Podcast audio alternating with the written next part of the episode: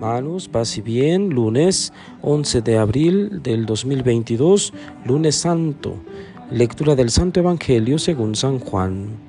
Seis días antes de la Pascua fue Jesús a Betania donde vivía Lázaro, a quien había resucitado entre los muertos. Allí le ofrecieron una cena, Marta servía y Lázaro era uno de los que estaban con él a la mesa.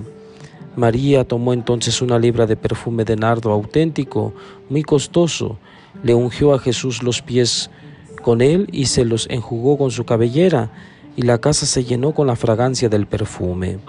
Entonces Judas Iscariote, uno de los discípulos, el que iba a entregar a Jesús, exclamó, ¿Por qué no se ha vendido ese perfume en trescientos denarios para dárselo a los pobres? Esto lo dijo no porque le importaran los pobres, sino porque era ladrón y como tenía a su cargo la bolsa, robaba lo que echaban en ella. Entonces dijo Jesús, déjala, esto lo tenía guardado para el día de mi sepultura, porque a los pobres los tendrán siempre con ustedes, pero a mí no siempre me tendrán. Mientras tanto, la multitud de judíos que se enteró de que Jesús estaba allí, Acudió no solo por Jesús, sino también para ver a Lázaro, a quien el Señor había resucitado de entre los muertos. Los sumos sacerdotes deliberaban para matar a Lázaro, porque a causa de él muchos judíos se separaban y creían en Jesús. Palabra del Señor. Gloria a ti, Señor Jesús.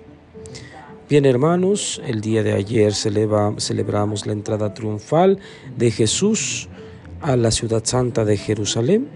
Le acompañamos con júbilo, con alegría en esa entrada. Y junto pues con esa entrada dimos inicio a nuestra Semana Santa. Estamos ya pues listos para meditar, para reflexionar los eh, acontecimientos de la salvación, los misterios que nos dieron vida pasión, muerte y resurrección de Jesús. Y hoy en el Evangelio de San Juan capítulo 12 dice que seis días antes de la Pascua Jesús fue a Betania. Recordemos que en Betania, como nos dice de nuevo el texto, vivían Lázaro, Marta y María, amigos de Jesús. Y entonces, como a cualquier invitado, se le ofrecen dones, se le ofrecen ah, aspectos de cortesía que son propios eh, para el visitante, para el huésped. Todavía hasta nuestros días tenemos eh, gestos protocolarios para recibir a un huésped. Por ejemplo, gustas un vaso con agua, bienvenido, adelante, pasa, en qué te puedo ayudar, etcétera. Palabras pues que pueden ser sí protocolarias, pero que eh, tienen un sentido profundo de recibir bien a la persona, de atenderle y de hacerle sentir en casa. Y bueno, pues eh, sucede que le ofrecen perfume, ¿sí? Eh, le ponen perfume eh, a los pies y se les limpia, se les seca con la cabellera. Es María quien hace esto. El, punto no es este, es decir, no es el problema que se ponga María y, y le haga todo esto a Jesús, sino que en Judas sucede algo, sucede un conflicto, ¿Por qué? Porque hay un dilema. Ese perfume era costoso y se está tirando, se está eh, malbaratando, digamos así. Y Judas eh, peleaba que ese perfume o ese dinero podía emplearse en los pobres. Un problema tremendo porque hasta nuestros días seguimos peleando por esto. Hay muchísima gente que dice, ¿Por qué el Vaticano tiene tantos palacios y tantas riquezas, tantos cuadros y monumentos importantísimos? ¿Por qué no los venden y dan de comer a toda África o dan de comer a toda Latinoamérica, etcétera?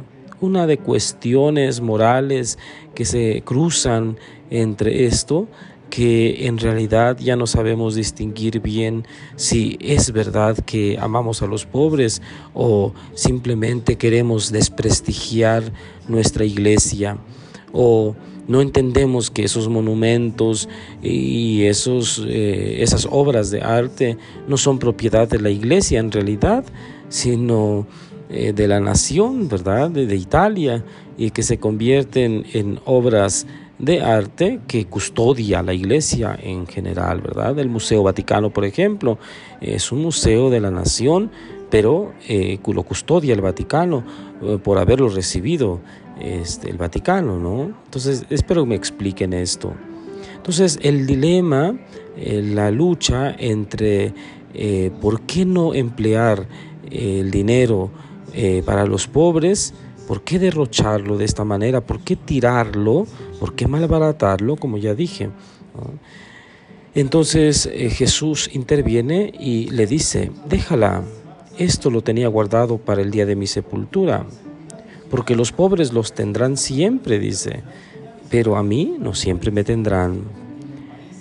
Bueno, pues eh, este gesto realizado en Jesús, para Jesús, viene a ser crucial en la ah, doctrina que nos trae Jesucristo. Viene a decirnos pues que debemos emplearnos en los pobres, sí, ciertamente, eh, debemos trabajar para los pobres, pero nunca olvidarnos de Dios. Pudiéramos trabajar para Dios sin Dios, pudiéramos trabajar por los pobres sin Jesús. Y esto no tiene sentido porque se volvería una cuestión política o alguna otra cosa parecida, pero no cristianismo. Los judíos, dice al final del texto, se enteraron y acudían por curiosidad para ver a Lázaro, ¿verdad? el resucitado. Y qué malvados, lo querían matar. Lo querían matar porque a causa de esa resurrección de Lázaro, muchos creían en Jesús. Bien, hermanos, Todavía la maldad nos sigue dominando. Queremos acabar con lo bueno, queremos acabar con lo bonito que Dios va haciendo en la vida diaria de las personas, con nuestra envidia, con nuestras luchas internas, con nuestras eh, diferencias en mentalidad, en estructura, en sistema, etc. Y no aceptamos pues las bondades que de Dios proviene. Ojalá que hoy estemos atentos a esas bondades que de Dios proviene en cada uno de nosotros, sobre todo de aquellos que están cerca de nosotros, como es la familia. Bien, ese día pues que se derramó el perfume en Betania, la casa se llenó del olor del perfume. ¿Qué olor dejas tú a tu paso? ¿Con qué gesto quieres expresar tu amor y gratitud hacia aquellos que amas? Son preguntas que pueden ayudarnos en nuestra reflexión en este lunes santo. Que Dios les acompañe en este día, en toda la Semana Santa, y la bendición de Dios Todopoderoso, Padre, Hijo y Espíritu Santo, descienda sobre ustedes y permanezca para siempre. Buen día, paz y bien a todos.